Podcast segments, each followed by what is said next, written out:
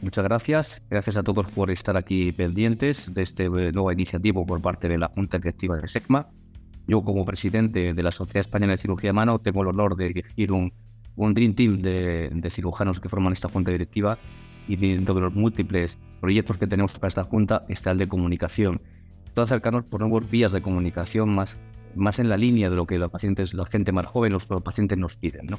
Y se nos ocurrió la idea de, de, hacer este podcast, que bueno, pues otras sociedades lo tienen, y obviamente para esta iniciativa no se nos ocurrió mejores personas que eran el doctor Samuel Pajares y el doctor Alfonso Prada, que aparte de ser grandísimos cirujanos, son excelentes comunicadores y con gran experiencia de Con lo cual yo solo tengo que darle muchas gracias a ellos por el trabajo que están haciendo, daros gracias a vosotros por estar ahí en línea y poder seguir esta línea que van a ser grandes podcasts con muchos temas, con gente importante y de verdad que merece la pena estar en línea. Y nada más, que seguro que vamos a cumplir las expectativas que hemos establecido y daros oficialmente la bienvenida por mi parte a esta nueva línea de comunicación, el podcast de Mano a Mano que ofrece la SEGMA para todos. Gracias de verdad por todos y enhorabuena tanto a Samuel como, como a Fos. Gracias de verdad.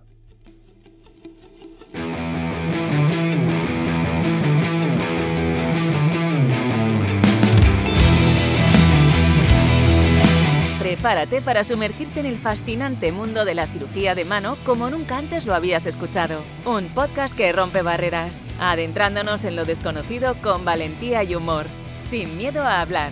Te prometemos un viaje emocionante junto a los cirujanos de mano más apasionados y valientes. No nos detendremos en lo puramente científico, sino que exploraremos la mente y el corazón de estos profesionales, con anécdotas, retos y triunfos que han marcado sus vidas. En cada episodio descubriremos casos sorprendentes que han desafiado las habilidades de nuestros cirujanos, pero también compartiremos momentos de humor y camaradería en el quirófano. Así que ya sabes, si eres un curioso de corazón, si te apasiona la cirugía de mano o simplemente buscas una dosis de entretenimiento único y diferente, te invitamos a sintonizar Mano a Mano. Bienvenidos a la revolución de la cirugía de mano en las ondas. Comenzamos ya tu programa favorito.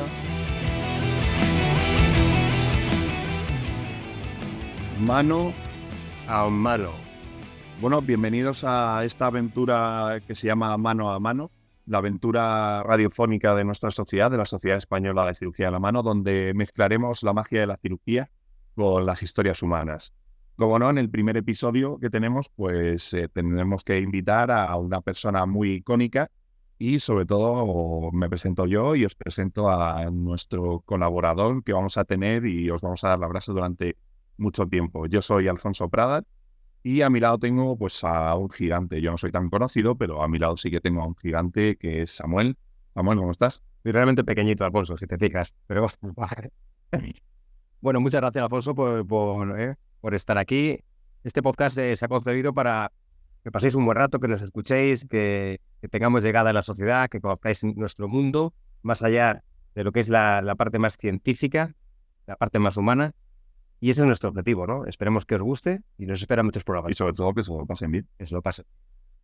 Como tú has dicho, buscábamos que el primer episodio, el primer capítulo fuera lo más impactante, ¿no? En nuestra, en nuestra especialidad. Hay que empezar a lograrlo. Y hemos podido conseguir, Alfonso, ¿verdad? Hemos podido conseguir, que ya es un logro, eh, tener a, a Marc García Elías. Marc. Hola, hola por mí desde una satisfacción verte ni que sea a través del screen este. Estoy muy contento de ser el primero o, el número que sea, da lo mismo, pero estoy muy contento de estar con vosotros e intentar por resolver temas de aquellos que a lo mejor os, os gustaría, os hubiera gustado alguna vez oír de parte de mí. Uh, yo también soy consciente de un tema y desde que, no sé, no debe ser fácil hablar conmigo de estos temas. Creo que sí, ya lo verás, Marc. Y bueno. Te lo que poner muy fácil. Marc, bueno, como buenos espectadores, siempre que tienes un invitado te, te, te empollas el currículum, ¿no? Tú, sí. ven, sabes, eh, es que claro, lo tuyo es muy difícil porque son páginas y páginas y páginas de currículum con miles de artículos, de cargos, de trayectorias, de cirugías. Yo quería preguntarte, tienes que elegir un, un hito tuyo que mejor recuerdes, ¿cuál sería? Yo, eh, desde un punto de vista científico, eh, yo diría que la mejor, el mejor artículo del el que se acuerda más gente de mí es aquel que hice una vez del, era no, no sé qué año fue, pero eh, da igual. Lo titulé The Long and Winding Road. The One and Winding Road es la canción que de Paul McCartney y en el cual me pidieron los del Journal of Research y me pidieron que hiciera un poco de resumen de mi vida hasta aquel momento. Dice, pues mira, la verdad es que ha sido como la canción es The Long and Winding Road. ¿La conocéis? La canción es un artículo increíble. Pues es, una, es un artículo que me ha llevado mucha satisfacción porque nos dice algo que yo creo que es importante. Dice que en mi vida yo me he equivocado muchísimas veces en mi opinión. Tú das la opinión, el carpo. El carpo, pues se depende del escafoides que vaya así, el otro así. Y te das cuenta con el tiempo que lo estás simplificando tanto. Y te tienes que rehacer tu opinión. Tienes que estar en, ahí en el, en el poder diciendo, oye, aquello que te dije no es verdad. Va de otra manera. Un long and winding road, una carretera con muchas curvas y por otra parte, también otra cosa que era importante, la gente lo leyó muchísimo y no lo interpreta de la manera correcta. Es decir, si tú te has equivocado muchas veces en tu vida, ¿cómo puedes pensar que a partir de ahora va a ser, a ser siempre el, el número uno? Ya te has equivocado tantas veces, ¿cómo seguir ahí, no? Exactamente, no. E, es, difícil ¿eh? porque la verdad es que en mi currículum, ahora que lo tengo aquí por encima, veo que yo ya, Joffrey, por ejemplo, un hombre que está súper muerto, pero que era uno de los grandes eh, antes de Lynch y Dobbins, ese había estado en, una conferencia que yo di. O sea que yo también me siento un poco viejo en este sentido, en el sentido de longevo, en el sentido de todavía estar al día en un tema que, bueno, que va de hace muchos años. En ese sentido, yo os quería decir que aquel artículo fue, me fue muy bien desde luego todavía está, está por ahí, está reeditando incluso el artículo, que me da que ya es raro. O sea, e, e, empezaste en el año 72, si no me equivoco, la medicina. sí. Y pregunta, porque yo me pregunto a veces a mí, a compañeros, ¿en qué momento pensaste en la mano? Pues sí, la mano me acuerdo muy bien que fue el día que haciendo preu, que en aquel tiempo no hacíamos eco, yo tenía que trabajar y era tercero de, de ocho hermanos. Yo tenía que trabajar para tirarme adelante mi, mi carrera y tal. En casa no, no se pagó ningún título que no fuera a través del esfuerzo personal. Y eso me llevó pues a tener que trabajar manualmente en, en una empresa de confección de aquí de Tarrasa. Ah, porque yo encima soy de la periferia de Tarrasa, que Tarrasa es una ciudad periférica respecto a Barcelona, o sea, hay dos periferias. Y yo estaba trabajando, me cogí la mano con una, una guillotina de estas manuales para hacer las muestras. Me la cogí, mira, aquí la tenéis, todavía la herida está ahí.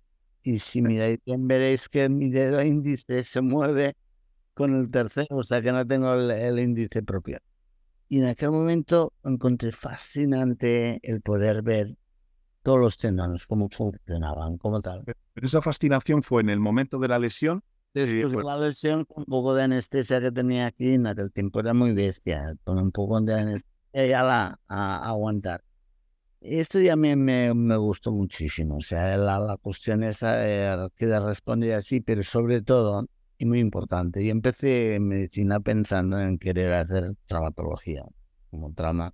Ya directamente desde el inicio, es decir, ya te metiste a hacer la carrera para hacer traumatología. Yo, yo creía que el traumatólogo era una persona única en el momento que tienes un accidente. Encontrar a alguien que sea tranquilo, que diga, oye, no, lo vamos a arreglar, esto tranquilo, sí está roto, uy, duele mucho, sí, pero tranquilo que... Y que te lo pueda resolver, pues me parecía fascinante. O sea, yo ya empecé la carrera pensando en hacerme, en hacer traumatología. El traumatólogo que nos tocó de, que no te diré el nombre, igual un malo tan malo que fue una decepción enorme hasta el día que vino alguien y dice, oye, por si por la mano la va a explicar otro, que no sé yo, era Alberto Yu. Alberto Yu que acababa de llegar en aquellos días de Nueva York, que había estado en el AYU, hizo la carrera allá y vino a Barcelona pues, a dar unas clases. Me parecieron tan sensacionales. Pensé, oye, esto es lo tuyo. Y desde luego, pues fue lo mío, porque con los años con Alberto Lluc fuimos compañeros de trabajo. Ahora está jubilado. Me parece una persona increíble, pero muy increíble. En mi lista de personas importantes en mi vida está casi el primero o el segundo. Y desde luego, pues ahí pues. La verdad, que, la verdad que es increíble que, que dos personas como vosotros coincidierais, además, eh, tanto Alberto como tú, uno como alumno eh, y otro como profesor en la asignatura de traumatología, o sea que viene de antes de la cirugía de la mano. Lo creo, ya lo creo. Otra cosa que yo quería decir que en mi vida me ha influido muchísimo es el hecho de tener, pues, no sé, la dirección muy clara de empezar siempre por lo básico. O sea, yo no empecé haciendo osteosíntesis empecé la mano pues yendo a hacer disección del cadáver. ¿Carrera o en la especialidad? Durante, no, no, no, no, yo independientemente de la especialidad yo sabía que quería hacer la mano, por lo tanto ya los martes o miércoles por la tarde creo que me iba a la cátedra de anatomía pues a disecar. Sor Domenech y Mateo pues ahí me da trabajo, me, oye, siempre me decía esto de la mano, no, esto es una tontería, tienes que dedicarte al corazón. Digo, vaya, por Dios. Pero no, no, yo fui insistiendo y desde luego fue una gran cosa de que empecé, empecé haciendo muy bien la anatomía. El segundo paso fue que me salió, por una serie circunstancias, me salió la oportunidad de ir a la clínica Maya, como sabéis. Y esto pues me produjo otra, otro principio importante, es que no solamente la anatomía, luego está todo la biomecánica. O sea que empecé con un buen nivel de anatomía, un buen nivel de biomecánica, y a partir de aquí, al regresar, es cuando ya me metí, luego ya con Alberto Yuki y tal, me metí a la cosa más clínica. Pero desde luego empezar desde lo principio de lo básico sería, es un lujo, es, es algo increíble. ¿eh? Es un mensaje además para la gente joven, ¿no? Empezar por lo básico. Sí, sí, no es. Lo de la ciencia básica lo encuentro, vamos, eh, impresionantemente importante. ¿Cómo le dirías a la gente? Porque realmente, claro, tú estás aquí con nosotros, sabemos que la ciencia básica es, uno de tus fuertes, pero explicarla es muy complejo. Pero claro, nos ponemos al otro lado, la gente que quiere aprender ciencia básica, ¿cómo rápidamente le dirías a una persona que se interese realmente por esa ciencia básica, por lo básico? ¿Por dónde empezar? Yo, es meterse, ya está. No, no, no no hay ningún catedrático que te diga, no, no, usted no me gusta, usted no entra en mi cátedra. No, tú vas ahí y si te ven realmente constante que vas haciendo tal. Hombre, con, con eh, Dormenek y Mateo ganamos el premio de, del Kaplan Award por la anatomía. O sea que él también se dio cuenta de eso, de la manera siempre te había dicho que era una tontería que estaba todo dicho y es verdad, no es así. Es meterse y oye, y yo, cuando tú, cuando tú sueñas algo, si tú sueñas con ganas, aquello se va a cumplir. Y uno de los sueños que tenía, ahora ya pasando a otro tema, ¿eh? es uno de los sueños que tenía, pues este, era intentar, o sea, yo siempre tuve el complejo de haber tenido una carrera fatal. Había hecho la carrera como todos en mi, en mi generación, que si hay huelga, no sé qué, mañana ya no sé qué, no tuvimos una carrera muy buena, la verdad, en un tiempo que no había ni internet, que no había ni bibliotecas, la verdad. Pero a nivel o a nivel personal, ¿te refieres a la, la carrera? A nivel personal, una carrera, pues, en fin, de hacerla. Bueno, aparte también cantaba en un grupo de, de rock. ¿eh? Claro, yo, yo tenía la cabeza bastante disociada y tenía la idea de no haber hecho un buen trabajo. Pero que al acabar, pues nos propusimos decir, vamos a hacerlo, vamos a estudiarlo bien. Y entonces fue cuando te metes, cuando hablas con el cáter, empiezas a trabajar y luego resulta que las cosas se van desenvolviendo mejor. O sea que lo de la carrera y eso en mi tiempo no era tan importante. Yo, por ejemplo, todavía no tuve, no tuve ni la ocasión de hacer el, el MIT. En el año 78 no había MIT. Se empezó en el y en el 78, pues nada, pues uh, también era una cuestión de meterse a hacer guardias en el centro hospitalario de Manresa.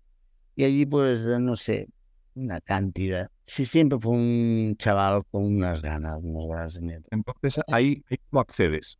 Es decir, no había MIR. Eh, ¿Cómo accedes a, a, a, traumatología? Pues ya, tú ya tenías la carrera. Me metí en urgencias y fui a ver al jefe del centro hospitalario y me dijo eh, tú no sabes nada, no, no, yo no sé nada, pues mañana guardia. Y al día siguiente pues ya me tuve que espabilar. Solo te diré que en, en mis años de residente pues me tocó hacer tres trepanaciones. O sea, tío con una anisocoria reflexica, con un hematoma uh, parietal, pues oye, lo tuve que abrir yo. Pero tuve que abrir porque dices, bueno, esto tenemos que avisar que venga. No, era pura, pura, pura, pura exploración.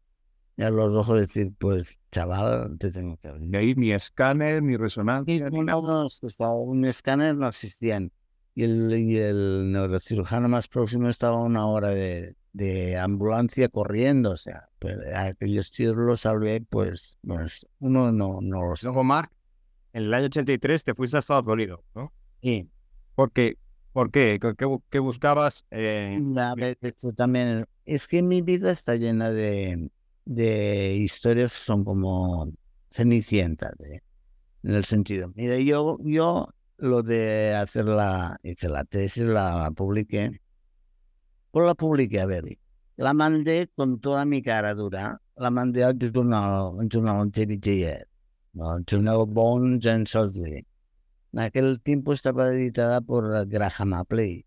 Y Graham Appley era Sir Graham Appley, o sea, no, no era cualquiera, es el del libro del el Appley de, de cirugía ortopédica. Yo no tenía ni idea y se lo mandé.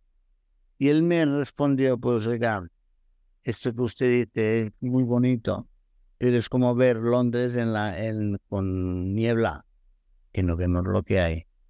Yo, yo me quedé muy, parado que me dijera esto. Dice, si yo sé que existe Londres, usted me está dando unas razones de que existe. Si me permite, yo le voy a trabajar un poco el, el artículo y lo publicaré. Y me publicó el artículo, el uh, Crash Car, ¿cómo se llama? Crash Injury of the Car.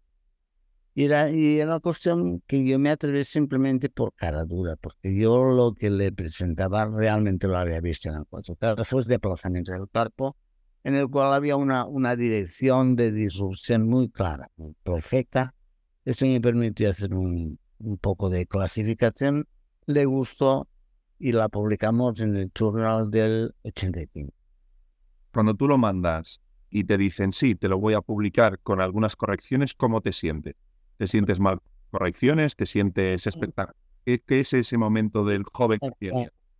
Es un orgasmo, ya sabes lo que pasa. Y me responde este y digo, bueno, pues adelante. Y tan pronto sale el artículo, luego voy a David Green, David Green del, del Green, del famoso Green. Él me, me dice y me manda una carta también también en un sentido que me ha gustado mucho, que a ver si me permite usted publicar el, la clasificación en mi libro de Ocobar. Y como vaya, pues claro que sí, le dije que sí, y dijimos, pues ya, ya que estamos en eso, ¿por qué no me deja venir aquí a San Antonio y vemos a ver qué tal? Solo, solo por poner contexto, perdona, Marc, ¿qué edad tenías en ese momento? En aquel momento yo tenía 28, 29, 30 por poner en contexto un poco a la gente que, que, nos escucha al otro lado, que realmente cuando empiezas tu, cuando terminas tu especialidad tienes 28 29 años. Exactamente, no, no, era, era así.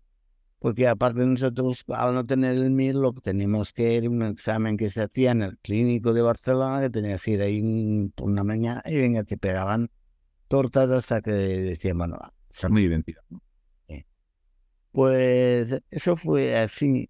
Y una vez uh, le presento esto, él me dice, hombre, mire, me halaga mucho que usted quiera venir a aprender conmigo esto de Big Green. Oh, acabamos siendo muy amigos con él.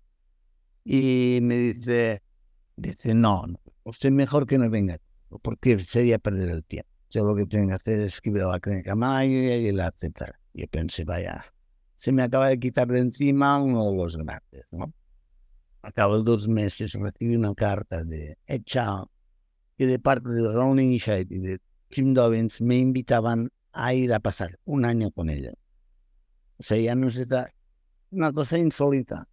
Y desde luego lo que no pasaría ahora, ahora no pasaría ni ni Me dijeron esto, yo fui y mira, ya, y así acabó. O sea que realmente fue nada más decir, atreverse a publicar algo por el hecho de que es bueno lo que tiene. Eso dirías que es un paso brutal en tu carrera y luego tienes otro paso brutal, que hemos hablado muchas veces, que es de tu presidencia, ¿no? La IFES. Vale. Han podido ser tus... Tu, tu, pues una... Si son historias así un poco enlazadas una enlaza con otra, al final yo me planteé, la, me planteé, bueno, me escogieron hasta llegar a ser presidente de la Internacional, la IFS La Internacional, ya sabéis que es una organización compleja realmente.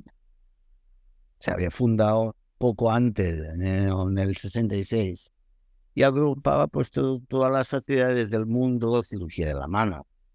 Yo llegué a ser presidente de esto ¿En qué año? Pues mira, en el 2022 es cuando la pasé. O sea que fue en el 2000.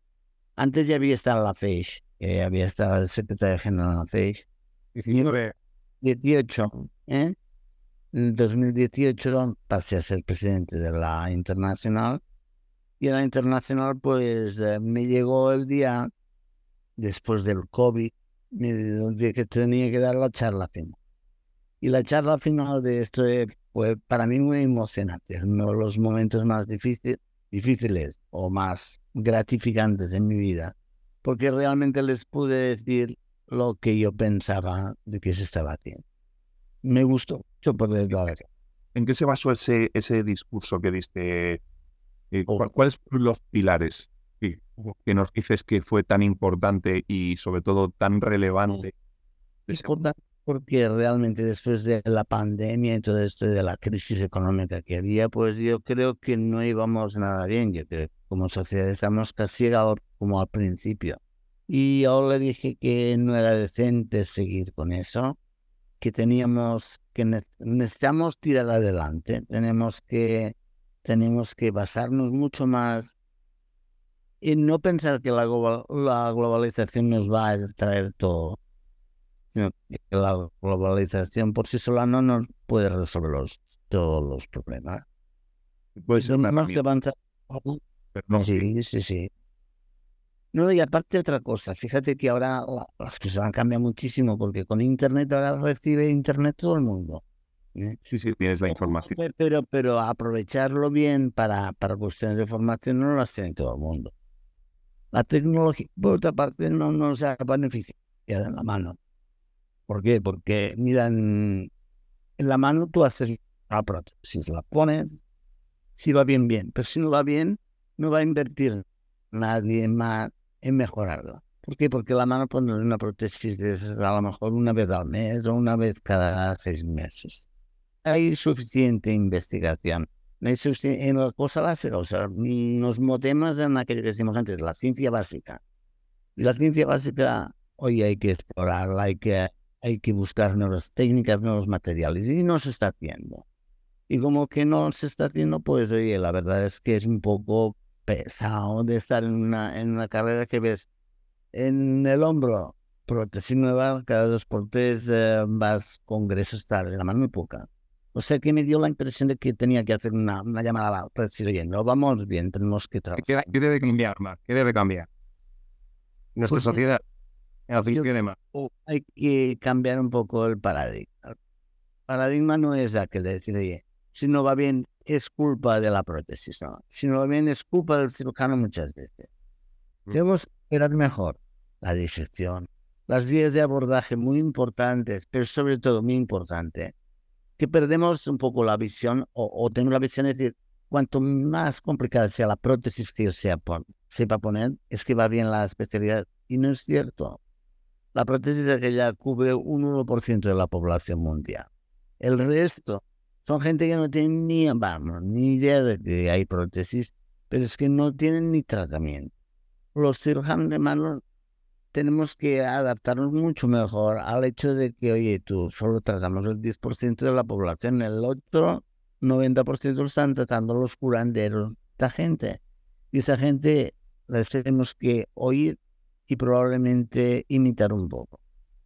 Esto por la que con esto, porque ahí me has dejado un poco Me, me ha dado una vuelta a la cabeza, la verdad.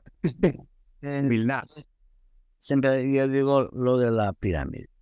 La pirámide es una base enorme, una, un poco intermedia y luego la punta. En la punta tenemos los grandes cirujanos, si tenemos a, los profesionales que cuidan de la parte de también necesitamos los de medio.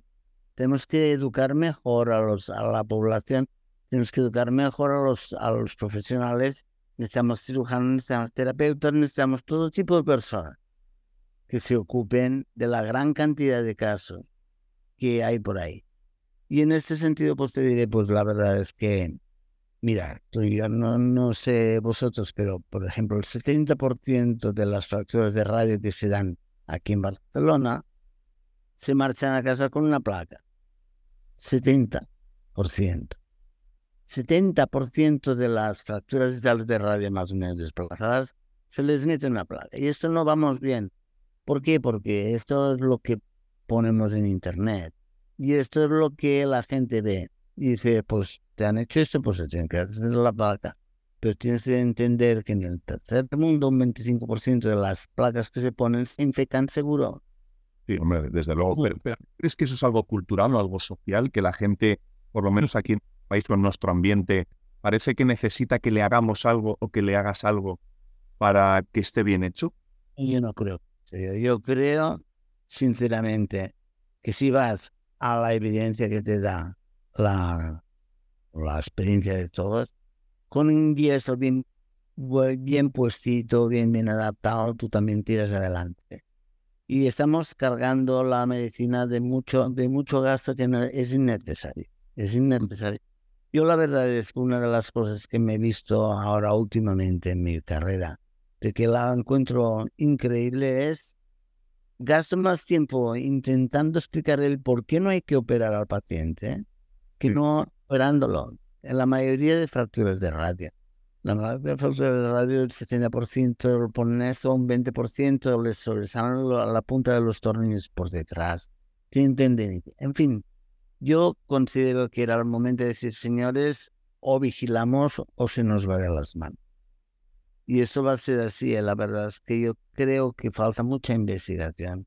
Necesitamos que la tecnología nueva debe proporcionar mejores soluciones. O sea, no solo es la plata, es algo más. Mm. Ah, no sé, yo, fue una charla que me encantó, que muchísima gente le gusta y está bien. Luego, pues claro, luego me viene el tiempo y... Uh... Marc, si te parece, por tiempos, y me parece hacer unos puntos suspensivos y hacer otro capítulo, porque esto eh, nos está gustando, al público también. La verdad que es que además da para, para tener varios, con lo cual yo creo que estamos en un momento muy bueno. Sí, sí.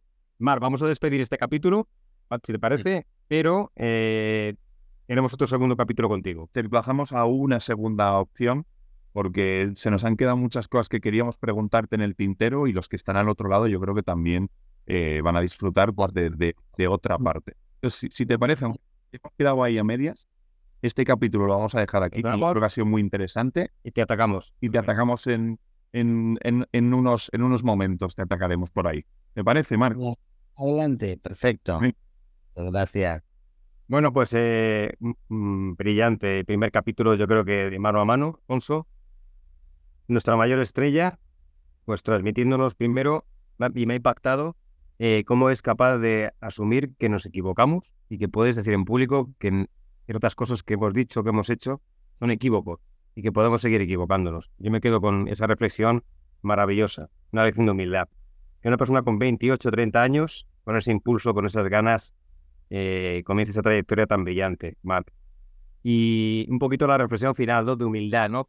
Hay que pensar en lo que decías de la globalización, que es peligrosa, que esos tratamientos tienen que ir encaminados a, una buena salud, que en otros sitios se tratan de otra manera, y bueno, tener perspectiva, yo creo, de todo lo que estamos haciendo día a día. Así pues, damos por finalizado, Alfonso. Bueno, la verdad que ha sido un primer capítulo apasionante. Yo ya quiero grabar 17.000 más. Pues lo llegarán, para, que no se ponga nerviosa, para, para llegar muchos más.